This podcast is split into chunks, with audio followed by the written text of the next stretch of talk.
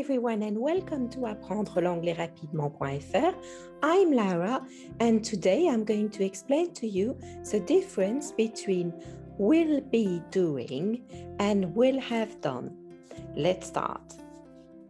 Bonjour à tous et bienvenue à apprendre l'anglais rapidement.fr. Je suis Lara et aujourd'hui je vais vous expliquer la différence entre will be doing and will have done.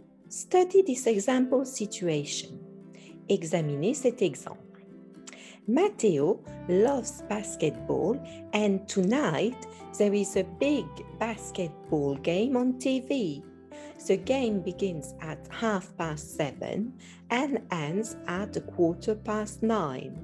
Romy wants to see Matteo tonight and wants to know what time to come over. Donc, Mathéo aime le basket ce soir, il y a un grand match de basket. Il commence à 7h30 et finit à 9h15. Romy veut venir voir Mathéo, mais elle veut savoir à quelle heure. Romy. Is it alright if I come at about 8:30? Um, no, I'll be watching the game then. What about 9:30? Hmm, fine. The game will have ended by then. Donc, Romy demande Est-ce que je viens vers 8h30 Mathéo répond Non, je vais regarder le match. Et 9h30 Euh, très bien, le match sera terminé d'ici là. I will be doing equals future continuous. Equals I will be in the middle of something. Donc, I will be doing, c'est je faire, c'est le futur continu, c'est-à-dire je serai en train de faire quelque chose. The basketball game begins at half past seven and ends at quarter past nine. So during this time, for example at half past eight, Matteo will be watching the game. Donc le, le match, il commence à 7h30, il se termine à 9h15, bah, ça veut dire qu'à 8h30, le Matteo, il sera en plein dans le match. We use will have done, future perfect, to say that something will already be completed before a time in the future.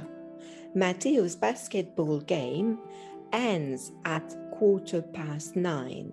So after this time, for example, at half past nine, the game will have ended. Donc, nous utilisons will have done, qui est le future perfect, pour dire que quelque chose sera déjà terminé à un moment dans le futur. Le match de basket, il se termine à 9h15. Donc, par exemple, à 9h30, le match euh, sera terminé. Some more examples. Quelques exemples supplémentaires. Kelly always leaves for work at half past eight in the morning, so she won't be home at nine o'clock. She'll have gone to work. Donc Kelly, elle part toujours au travail à 8h30 du matin, donc elle ne sera pas à la maison à 9h30. Elle sera déjà partie travailler. We are late. The movie will have already started by the time we get to the theater. Nous sommes en retard. Le film aura déjà commencé au moment où nous arriverons au théâtre.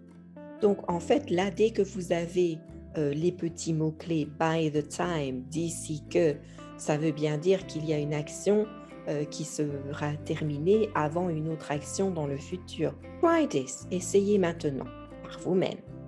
Don't phone me between 7 and 8. We mm, have dinner then. Donc, qu'est-ce que vous mettriez? Will be having dinner ou bien will have done dinner. Donc le dîner sera terminé ou pas finalement? The solution is will be having dinner. Will be in the middle of dinner. Donc entre 7 et 8, ils seront en plein en train de manger. C'est pour ça qu'il ne faut pas les appeler. Call me after 8. We ta, ta, finish dinner by then. By then. Donc, que mettriez-vous? Will be finishing ou bien will have finished. En fait, là, l'indice, c'est le by then. La réponse est we will have finished dinner by then. Donc, on aura fini de manger d'ici là. Here you are. This is the end. Euh, j'espère que vous avez bien compris la différence entre les deux. Je vous invite à liker, partager, vous abonner et surtout revenir demain pour une nouvelle vidéo. Bye bye. Cheerio.